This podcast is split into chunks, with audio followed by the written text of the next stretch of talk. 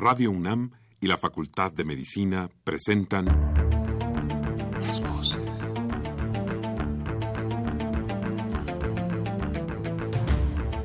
Voces. Las voces. Las voces. Voces. Las voces de la salud. Reflexión y análisis de las ciencias médicas. Acompáñenos.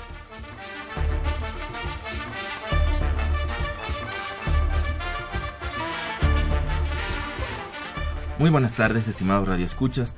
La Facultad de Medicina de la Universidad Nacional Autónoma de México y Radio UNAM tienen el agrado de invitarlos a que nos acompañen en su programa Las Voces de la Salud. Soy el doctor Andrés Aranda Cruzalta y el día de hoy para hablar sobre enfermedades cardiovasculares en las mujeres se encuentran con nosotros el doctor Arturo Orea Tejeda y el licenciado Francisco Torres Córdoba. Como siempre los queremos invitar a que se comuniquen con nosotros a través del teléfono 55 36 89 89 con dos líneas o bien al 01 800 505 26 88 Lada sin costo.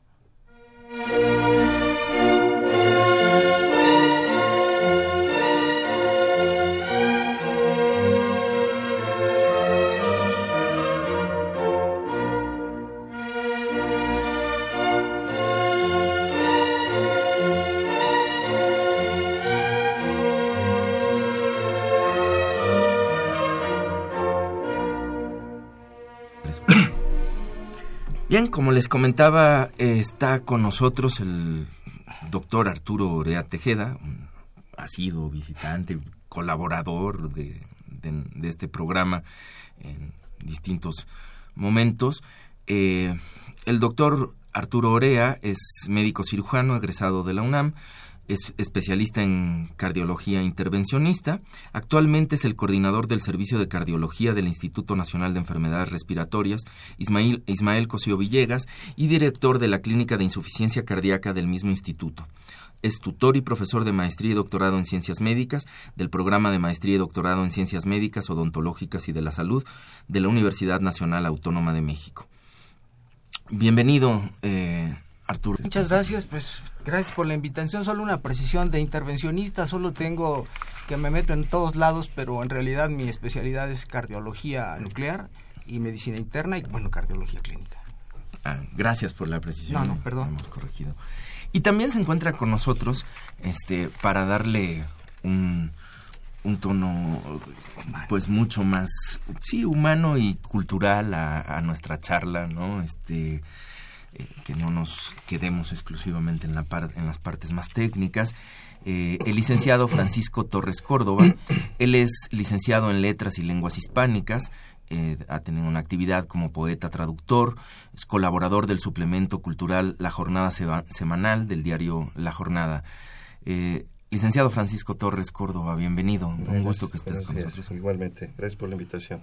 No, al contrario, gracias a ti por haber aceptado y que estemos aquí. Y bueno, pues antes de entrar en materia dura y aprovechando que estás aquí, yo quisiera que eh, comenzáramos el, el programa, habían ustedes planeado, haciendo la lectura de un poema dedicado al, corazón. Entonces te pediría, Francisco, si, si pudieras proceder. Debo aclarar que el poema lo escribió aquí mi queridísimo amigo el doctor Arturo Orea, porque además de todo no canta mal las rancheras, canta bien estas canciones. Y es un, pequeño y hermoso poema. A ti, porque tu voz alentó mi anhelo, la esperanza, a quien debo la embriaguez extrema del amor vivido, también la ceguera, la duda, los temores y el fracaso ante el intento del olvido. Qué bien, pues nos da para, bueno, además de adornar la entrada de, este programa, nos da para empezar a hablar de muchas cosas con la sensibilidad que te caracteriza como clínico, Arturo Orea. Este, no sé si quisieras, eh, me gustaría que comenzáramos hablando un poco sobre cuál es el panorama de las enfermedades cardiovasculares en, eh, en nuestro país y en el mundo? ¿Por qué, por qué la importancia? ¿no? No, no, no es necesario los datos precisos en, epidemiológicos, pero eh, simplemente para que nuestros radioescuchas eh, pues cobren conciencia de, de, por qué por qué hablar sobre este tema es, o estas enfermedades es importante en general. Claro. Bueno, la, la importancia es que la enfermedad cardiovascular deriva de que ¿O qué es la enfermedad cardiovascular? Bueno, pues es una entidad que desde que vamos naciendo, de que desde que nacemos o incluso desde que estamos en el vientre materno se empieza a desarrollar. Y esto es pues, el deterioro de la función vascular, es decir, del, del lecho, del tapiz que envuelve las arterias, el famoso endotelio. Como todas las arterias del cuerpo tienen endotelio y este existe en todos lados, incluyendo el corazón, cualquier enfermedad cardiovascular pues afecta a todos los órganos que tengan endotelio, que tengan vasos, es decir, absolutamente todos los rincones de nuestro cuerpo. Es una enfermedad eh, progresiva, crónica, es una epidemia mundial, cobra un sinnúmero de muertes en todo el mundo.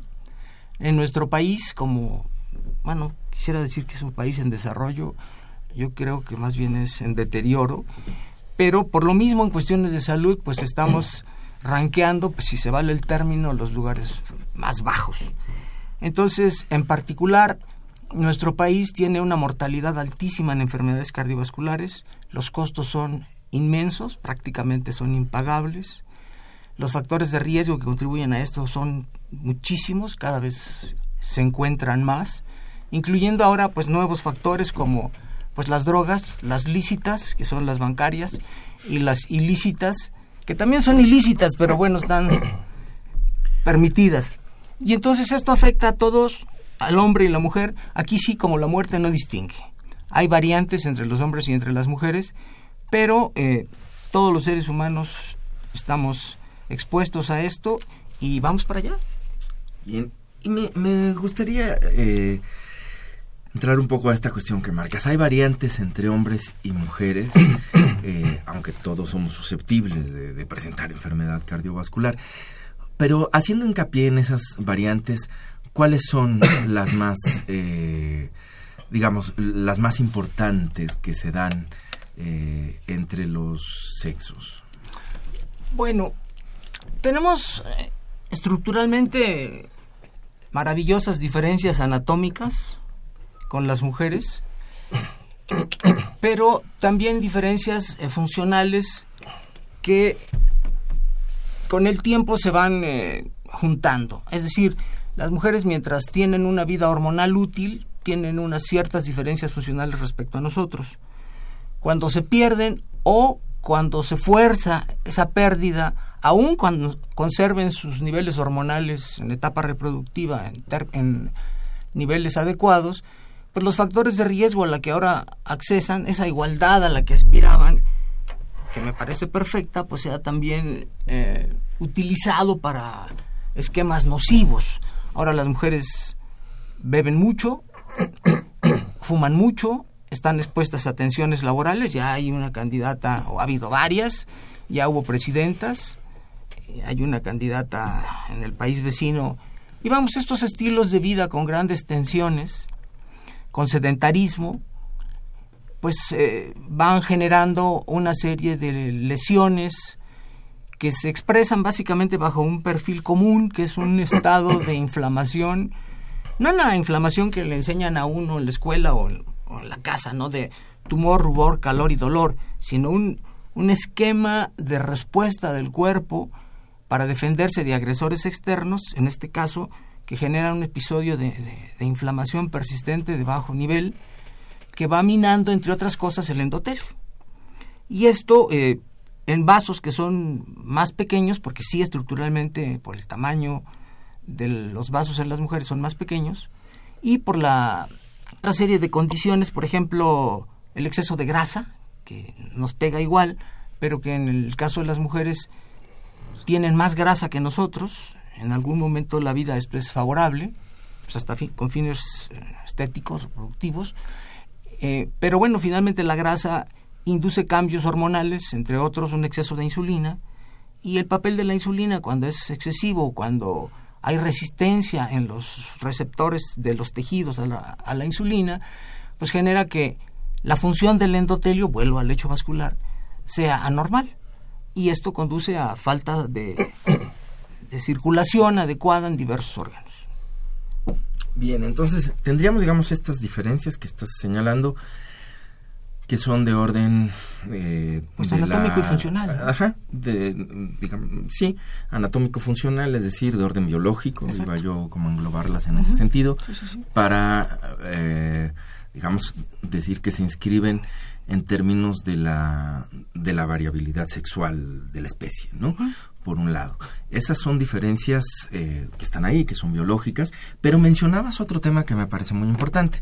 Es decir eh, cuando entendemos que, bueno, además del sexo, pues hay una construcción social, cultural, etcétera, sobre ese sexo que es el género. eh, mencionaba ya que, bueno, que el, pues el desarrollo que han tenido eh, la cultura pues, en los, a lo largo de la historia ha llevado a que esa construcción de género de las mujeres pues les permite hoy participar de muchas actividades, de lo cual está muy bien, pero que estas también han incidido en la forma en que se presenta la enfermedad, ¿no? Este, y sobre eso es, eh, digamos, preguntarte qué tanto han aumentado los casos de muerte por enfermedades cardiovasculares en, México, en el mundo. O sea, se tienen datos que, uno diga, sí, efectivamente estos cambios eh, de la manera de vivir de las mujeres eh, están reportando un incremento verificable en cuanto a la presencia de este tipo de enfermedades? Sí, sin duda. Datos duros de la Organización Mundial de la Salud, por ejemplo, nos dan un espectro muy eh, alarmante.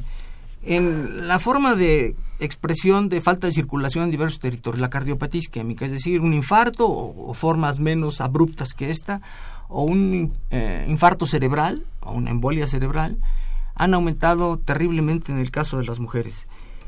Y estas dos entidades eh, son 15 veces más frecuentes en las mujeres que el cáncer de mama, que la que el HIV-Sida, que la malaria, y esto y que la propia tuberculosis y que todos los tipos de cáncer juntos.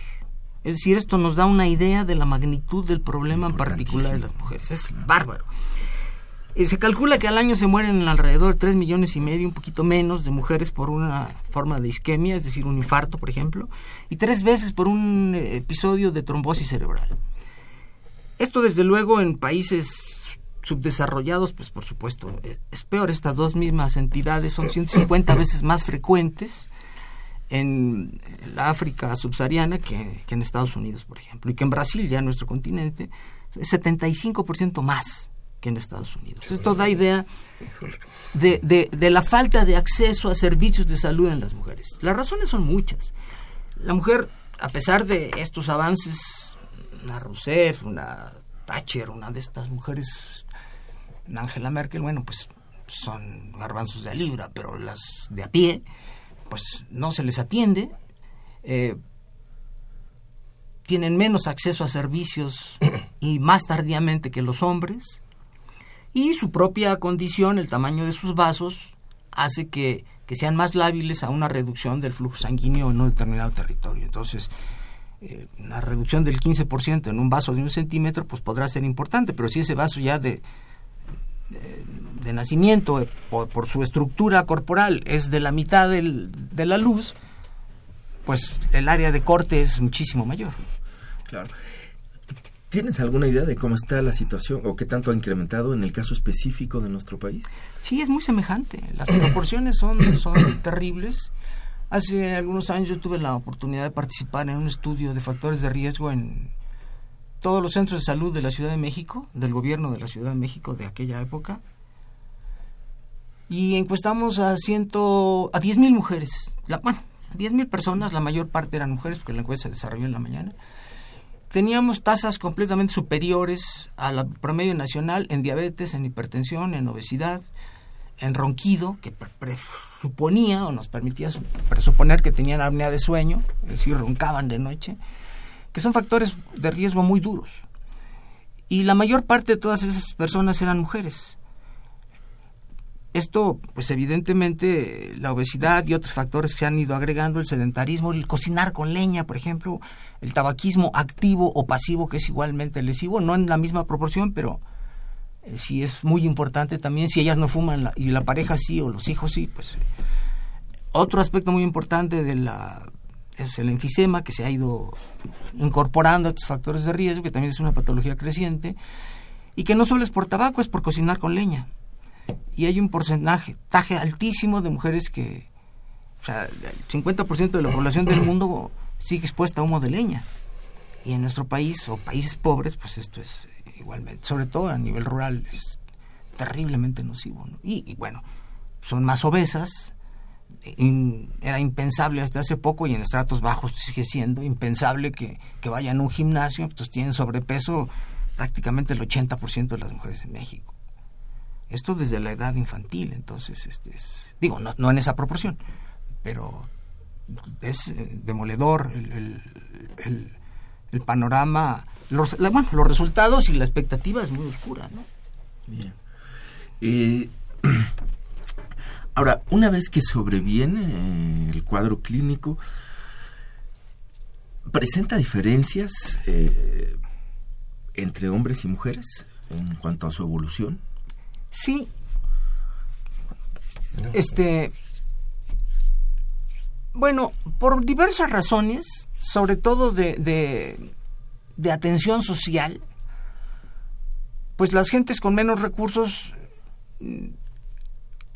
o están al cuidado de los hijos o, muchas son diabéticas y, y, la percepción del dolor es menor o son menos acuciosas por las labores de atención de la familia a sus propias necesidades o avisos corporales los infartos, por ejemplo, no siempre son tan floridos como el clásico dolor de las novelas en el lado izquierdo del corazón, que nunca es de ese lado, en fin. Pero pues en las mujeres es completamente atípico, les duele la garganta, les duele una muela, a veces tienen mal las muelas, a veces tienen artritis y entonces se confunde, o parece que es una gastritis y en realidad es un infarto de localización inferior, o les duelen los hombros y piensan que es porque estuvieron cargando al niño o al nieto. Eh, son menos acuciosas en su... Y una vez que presentan los síntomas, por no dar lata, porque tienen esta, entre comillas, lata, eh, se atienden mucho después. Y su tolerancia, pues finalmente la mortalidad de las mujeres es mucho mayor en ese sentido. A pesar de todo, son las mujeres son muchísimo más longevas que los hombres, especialmente las viudas, ¿no? Pues pero, pero, sí tienen una mortalidad muy alta. Muy alta. Bueno, pues yo eh, quisiera darle la palabra al licenciado Francisco Torres para... A mí me impresiona muchísimo esto que dices, de las, porque bueno, las diferencias parece ser que son inexorables, pues si no son naturales, también son sociales y las mujeres viven bajo una presión muy superior a la de los hombres, lo cual de alguna manera también eh, contrasta con el hecho de que son más longevas que los hombres. Sí. ¿Por qué? ¿Cómo se explica eso? Bueno, en principio tienen una protección biológica para conservación de la especie mientras tienen su, su vida hormonal útil. Una vez que esto se, se acumula, o se termina, perdón, pues, y se acumulan factores de riesgo, pues se igualan las mortalidades. Esa protección se pierde después de los 45, 50 años. Ya. Eh, en principio, esto de la longevidad, pues es real. Yo pienso que las curvas de mortalidad van a tender a cambiar, como todo en, este, eh, en estos panoramas epidemiológicos a los que asistimos. Entre otras cosas porque, pues la abuela ahora cuida a los niños, pero además tiene que trabajar. ¿no? Sí. Este, antes no, antes tenía nietos muy pronto, los cuidaba y, y, ya, pero ahora tiene que seguir trabajando en su casa, en los nietos, y a recogerlos. Por ejemplo, tengo el caso de varios pacientes donde me desenvuelvo ahora, que son gentes que bajan sus niveles de saturación arterial de oxígeno brutalmente, pero tienen que ir a recoger al niño a la escuela, les haces la prueba y en un, en, en muy pocos metros la, saturación de oxígeno les baja a niveles dramáticos, pero la escuela a la que van a recoger al niño está a cinco cuadras y van sin oxígeno. Entonces, ese, ese panorama epidemiológico, esa realidad social aplastante, hace un cambio epidemiológico en cuestiones de salud. Bárbaro, ¿no? Pero ¿por qué? Claro. Bueno, yo para contrastar un poco estas cosas tan así, Tan fuertes, y ¿no? también porque quiero hacerle un homenaje a Hugo Gutiérrez Vega, que nos dejó hace un año. Eh, quiero leer un poema de él que pues es una es un poquito se llama por favor su currículum. Es uno de los poemas más conocidos. Y bueno pues currículum es el currículum vitae la, la historia de vida. Y hablando de estas cosas pues él habla de la vida así la riqueza me agobia esta mañana y para conjurarla hago el recuento de las cosas que tengo y de lo mucho que he perdido en el tiempo.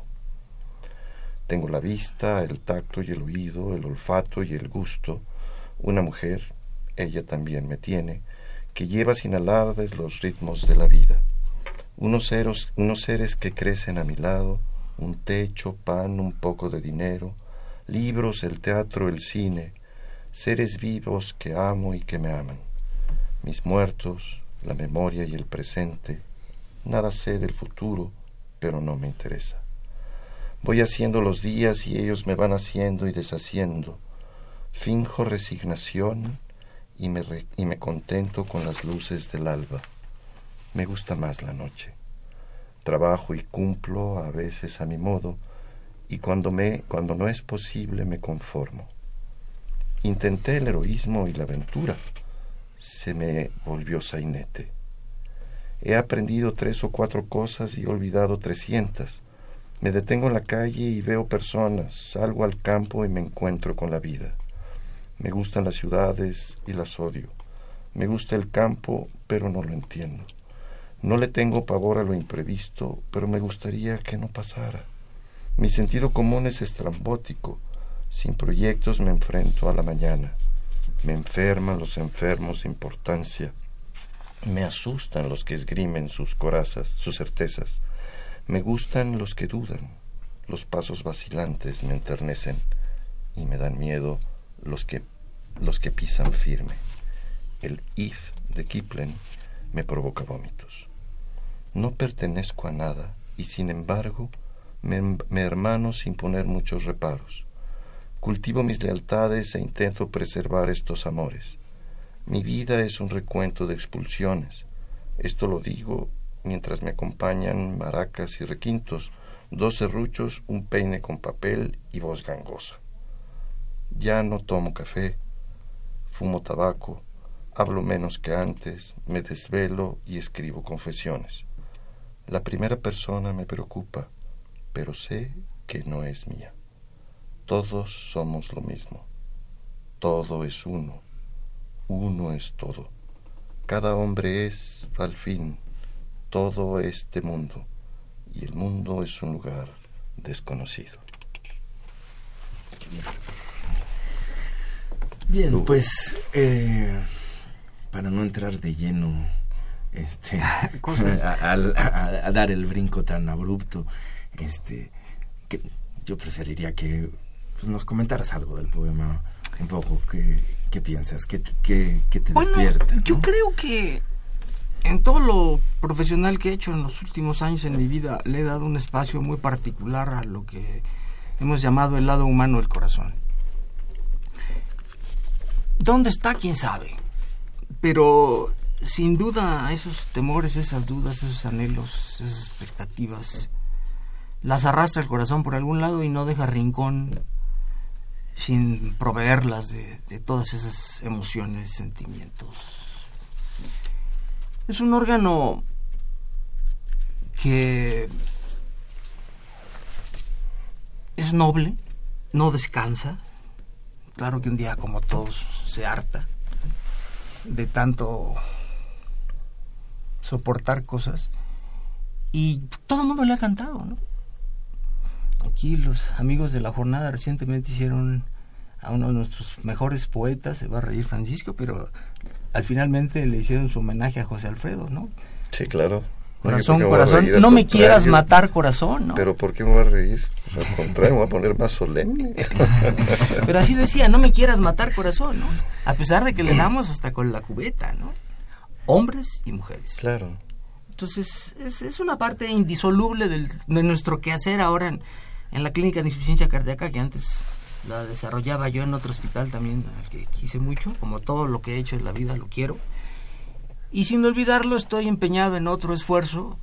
Eché mis, mis mi, balsa a otro mar de incertidumbres, pero en el que pues el viento ha sido muy favorable. Y entonces... Esa es una metáfora de digna. Eché mi balsa a otro mar de incertidumbres, mi querido Arturo. Así es. es una metáfora muy La incertidumbre muy, es clara, ¿no?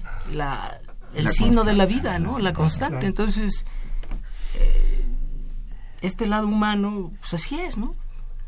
Muy bien. Se mueve en el agua, ¿no? Y de hecho es el agua es el contexto del, del trabajo del corazón, ¿no? Y en ese sentido cultural también es, no, el, el, el, poema, pero desde luego, ¿no? El, el, corazón es quizás uno de los órganos que cuando uno piensa las diversas interpretaciones que las culturas allá de digamos de nuestra moderna como nuestra como médicos uh -huh. la, la, la, moderna anatomía que hemos construido ¿no? y la visión la técnica, anatómica y fisiológica ese pero bueno otras culturas interpretaron e interpretan esto es importante esa corporeidad de otras formas no y casi en todas ellas el, el corazón no desde luego no no es visto de la misma forma ni juega un papel pero siempre está ahí este digamos como un, un, un órgano clave yo, en el entendimiento de la yo no sé si vaya a decir una tontería frente a ustedes dos que son médicos pero yo supongo que los órganos del cuerpo se mueven todos no pero el movimiento del corazón es muy elocuente sí, sí. no y yo creo que eso en la cultura en términos de, de imagen de la vida el movimiento de un músculo rojizo lleno de venas por todos lados pues eso ha sido una especie de atracción, un imán muy poderoso para la imaginación, ¿no? También. Claro. Yo, yo creo que sí, pero eh, desde luego, pero además si piensa uno que esa posibilidad de conocer al músculo rojizo, las es. que acabas de describir, es realmente relativamente reciente en el ámbito cultural, o sea, Uh -huh. 500 años, si no vamos del Renacimiento para acá, uh -huh. extendiéndonos, uh -huh.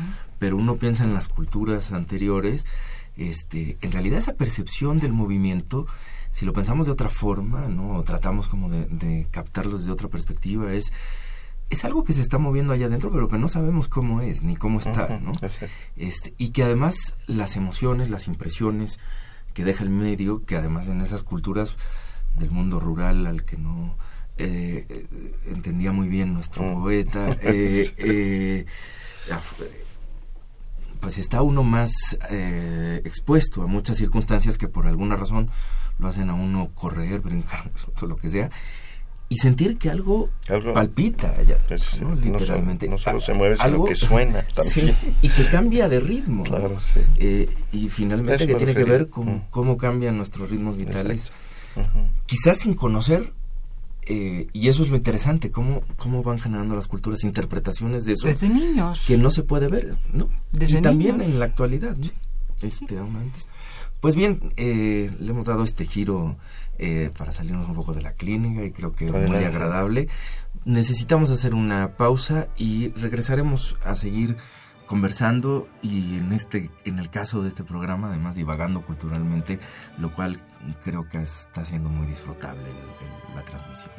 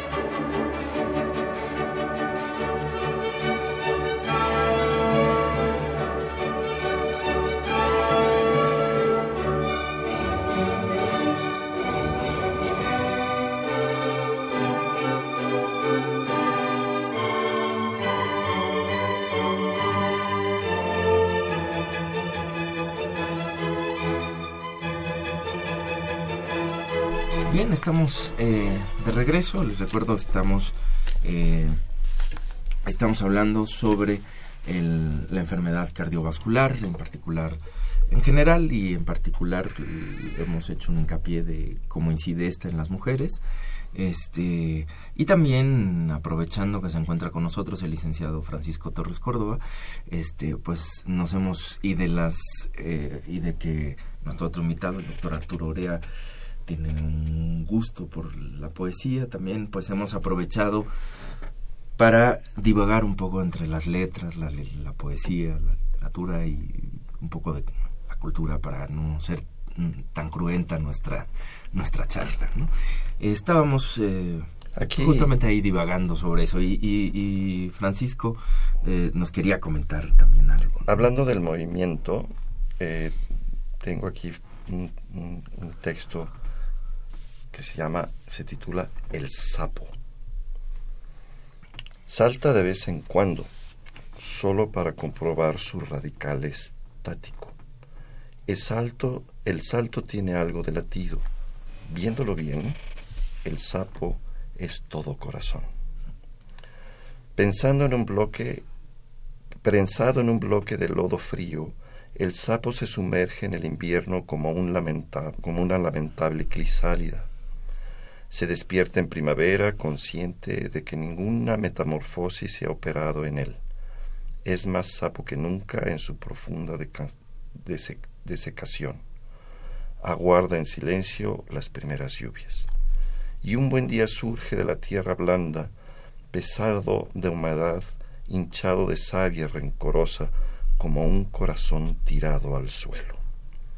En su actitud de esfinge hay una secreta proposición de canje, y la fealdad del sapo aparece entre nosotros con una abrumadora cualidad de espejo.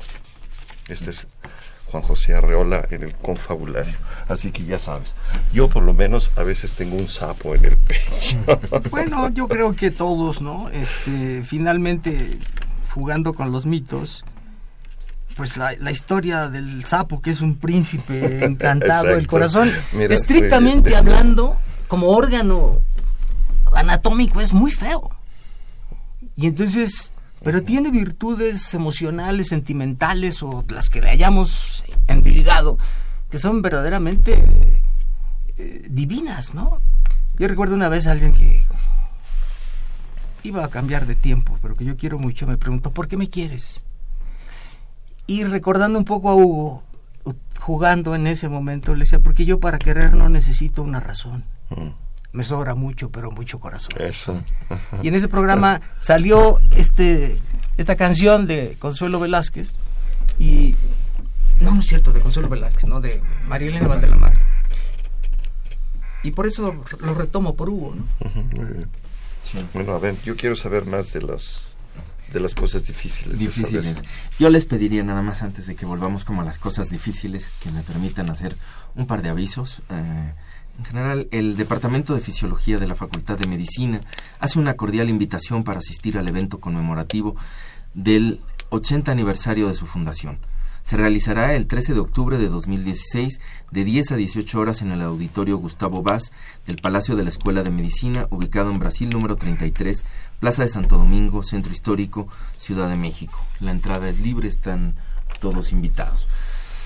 Y tenemos otro, el Departamento de Salud Pública, a través de, los, de su programa de estudios de género y salud, invita al Seminario Permanente de Género y Salud con el tema Contextos y rezagos, la situación de salud de las mujeres en México. En esta ocasión va a presentar la doctora Rosario Cárdenas y coordina la doctora Luz María Moreno Tetlacuilo. La cita es el martes 11 de octubre de 2016 de 9.30 a 11.30 horas en el auditorio Dr. Fernando Caranza de la Facultad de Medicina.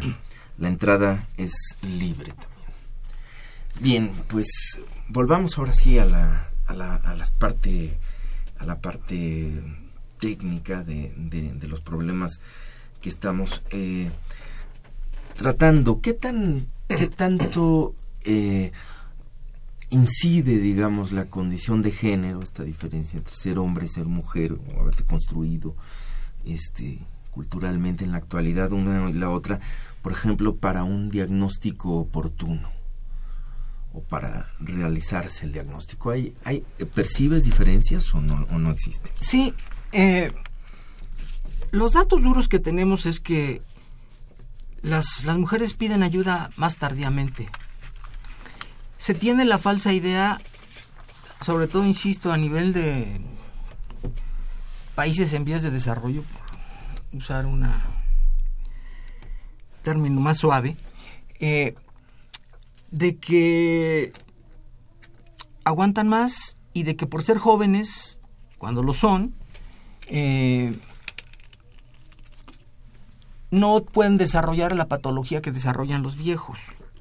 Este cambio en el comportamiento social y, y familiar y todo este mundo acelerado en el que vivimos ahora ha propiciado que lo que les decía yo hace un rato, olvidé decirles que esta enfermedad cardiovascular y, el, y los porcentajes que hablé de Brasil y de África subsahariana ocurren entre mujeres de 35 a 50 años. Ah, caray. O sea, son mujeres Qué barbaridad. Muchas de ellas todavía en plena actividad hormonal. Lo que quiere decir que los factores de riesgo están incidiendo o están teniendo un peso específico mucho mayor que lo que la protección natural nos ofrece.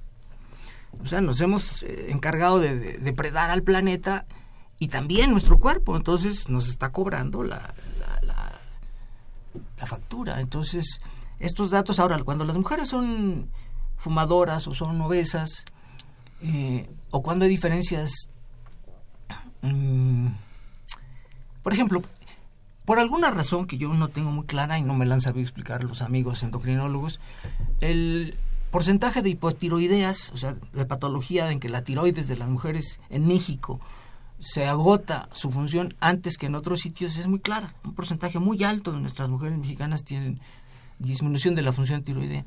Eso las, las hace más lábiles a problemas cardiovasculares. Y esto ocurre con gente muy joven. Entonces se van sumando factores de riesgo, la obesidad, la diabetes, la hipertensión, el tabaquismo, la tensión laboral, el ronquido, eh, el uso de drogas, el uso excesivo de alcohol, eh, la violencia intrafamiliar. ¿Hay, algo en ese mismo sentido y en ese mismo renglón que pueda contrarrestar los efectos específicamente en una mujer? De, además de los comunes, ¿no? Que sabemos hacer ejercicio. Eh, no, no solo en las mujeres, en realidad, en ese sentido, el cambio en el patrón eh, inadecuado de conducta tiene efectos favorables, indiscutiblemente. El hacer ejercicio, el parar el tabaquismo. Eh, hay cosas que no se pueden cambiar, pues se tienen que trabajar porque es una familia monoparental, pues es difícil, ¿no?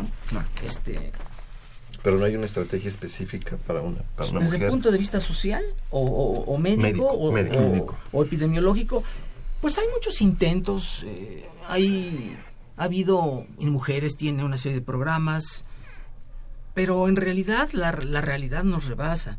La propia igualdad de las mujeres o su afán de, de, de, igualdad, que no está mal, eh, en cuanto a derechos, pues me parece muy bien, pero las, las pone en un cierto riesgo. Ahora, han tomado para sí factores inadecuados de comportamiento masculino que, pues, que no les favorecen, sin duda. O sea, es muy común ver grupos de mujeres bebiendo fuerte, fumando muchísimo, este, evidentemente son sedentarias, es muy claro también que son obesas, eh, de estratos altos y de estratos bajos la obesidad en México, por ejemplo, un estudio que, desde niños.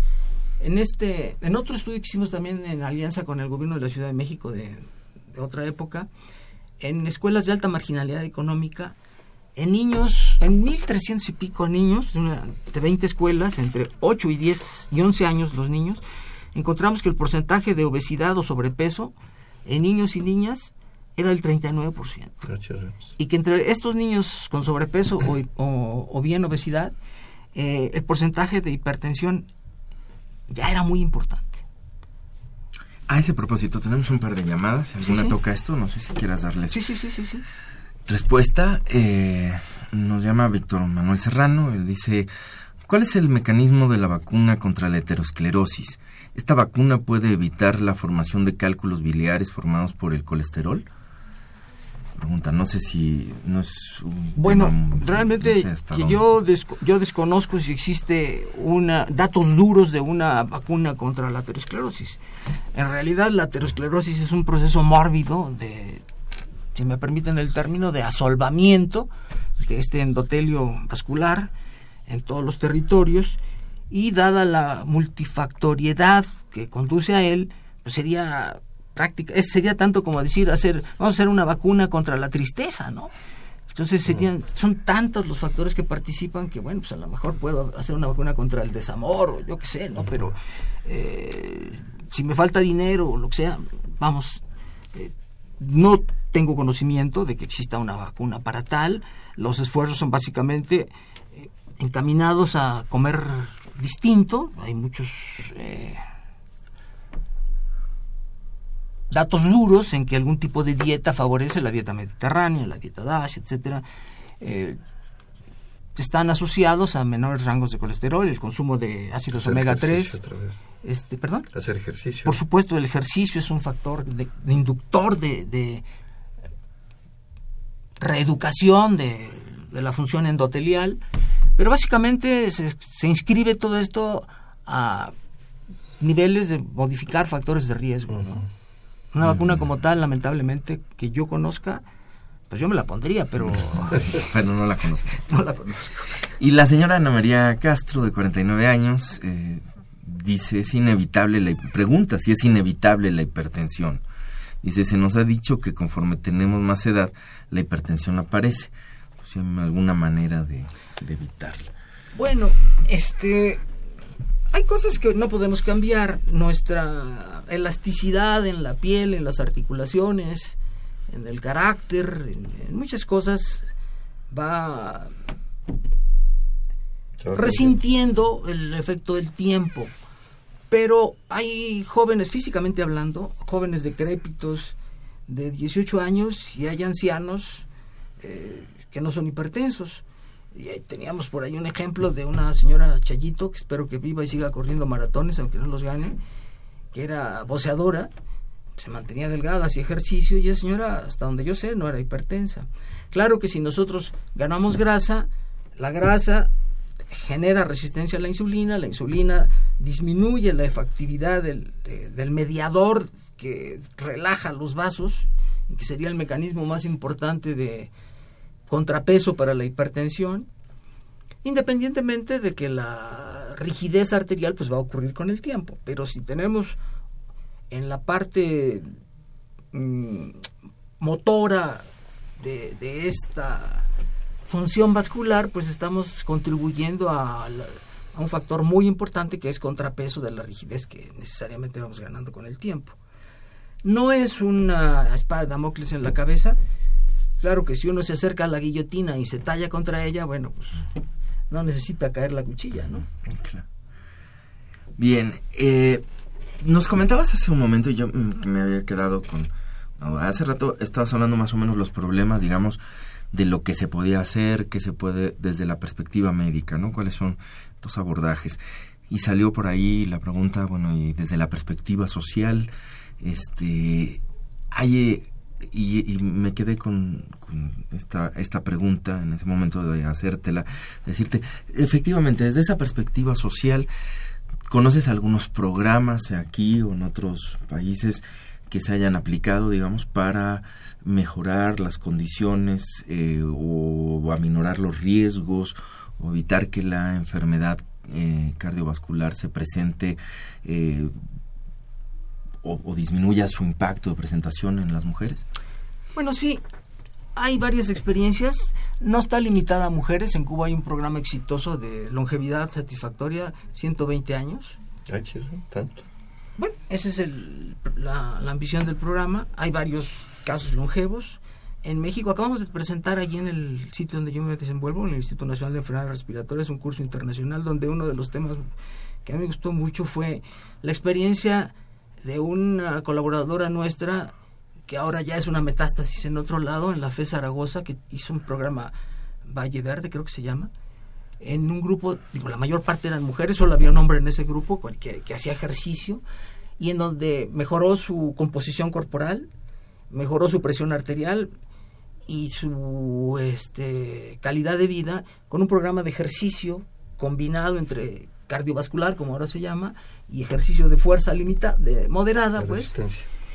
De manera que específicamente en mujeres, hace algunos años yo participé, o nuestro grupo participó en, donde me desenvolví entonces, en nutrición, en un programa de baile, pues el mexicano es bailador, este, en el horario de trabajo, entre los trabajadores, bajó el nivel de presión arterial, bajó el peso, bajó el nivel de grasa y no sé si para bien o para mal se hicieron varias parejas para bailar y luego algunas este, siguieron bailar. De manera que este otro lado del corazón este pues también se vio favorecido por ese programa.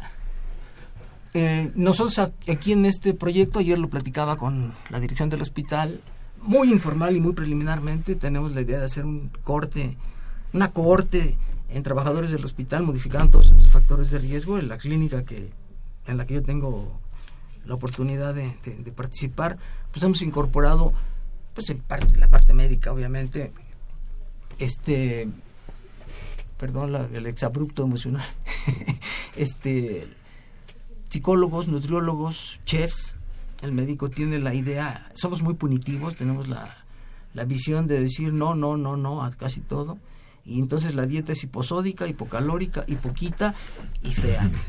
Y entonces el chef lo que hizo fue es hacer lo que hacen los restaurantes caros, hacerlo. Bonito, seducir la vista con cosas saludables para ofertar tanto al paciente como a otro aspecto importantísimo que hemos empezado a atender nosotros, que es el cuidador primario informal, que se enferma igual o más que el enfermo, que se vuelve un tirano. Entonces es una simbiosis muy complicada de romper.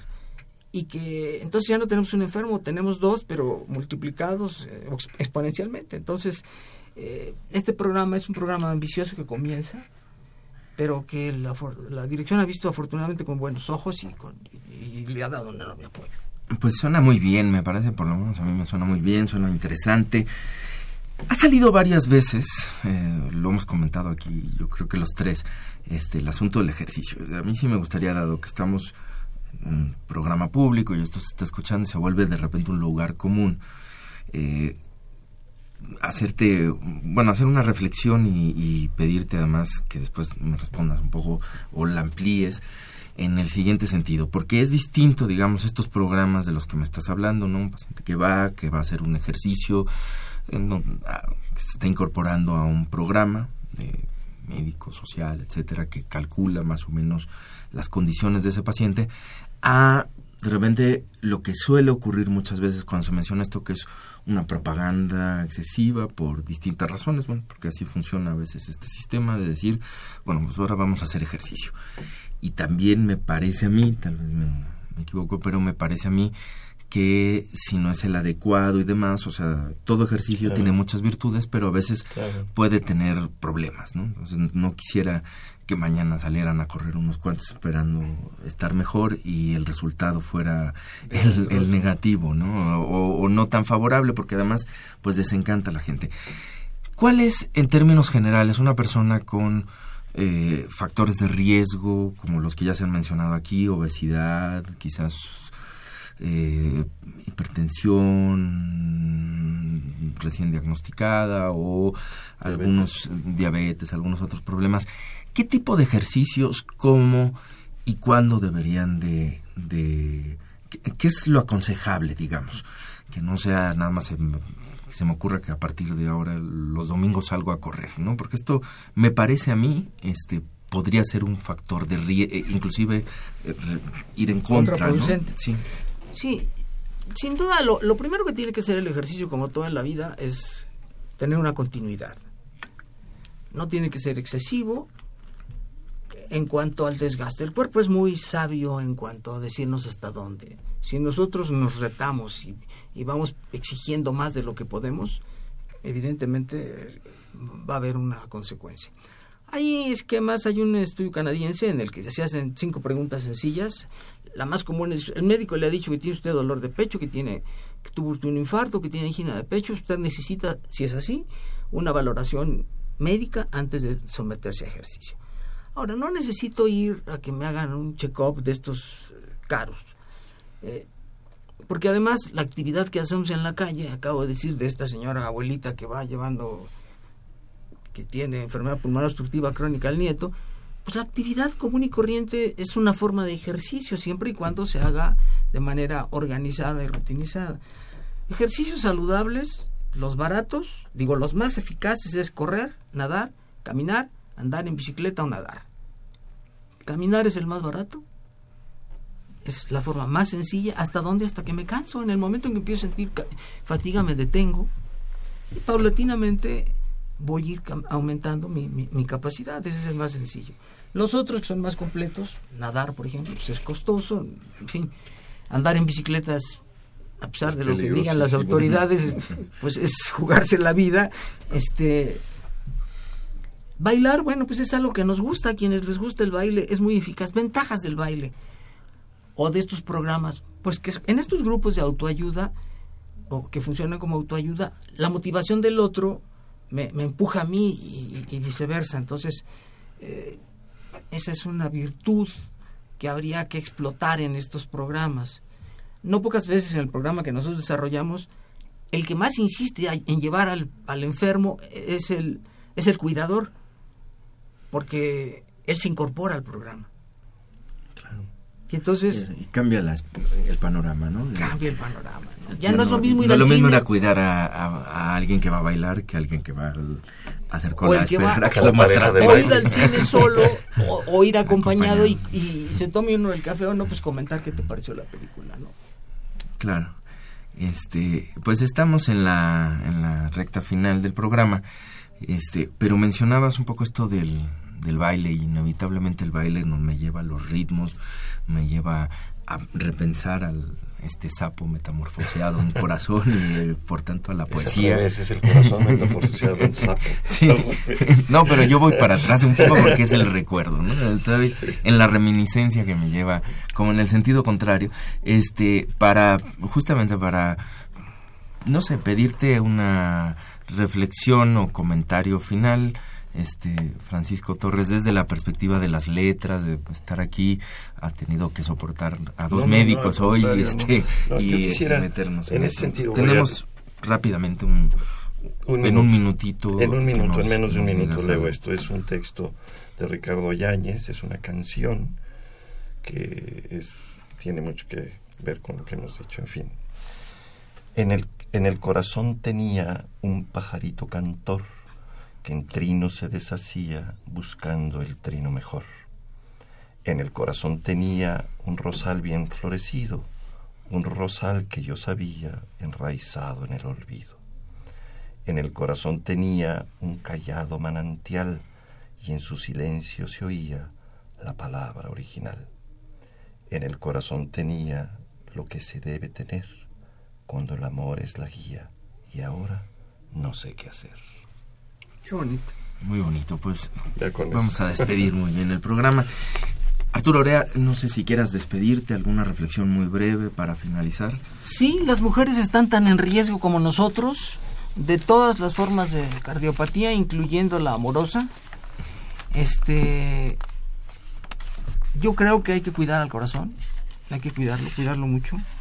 Finalmente, sin él no somos lo que somos.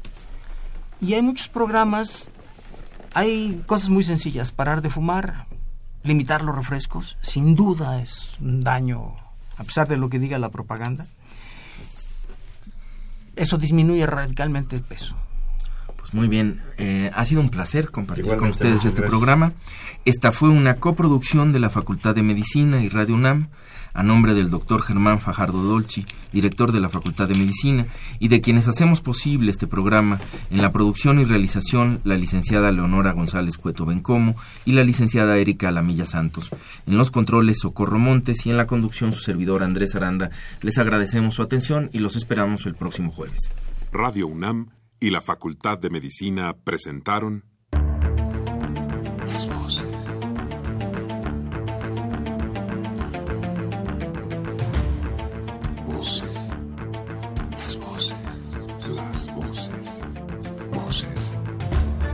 Las voces de la salud. Reflexión y análisis de las ciencias médicas.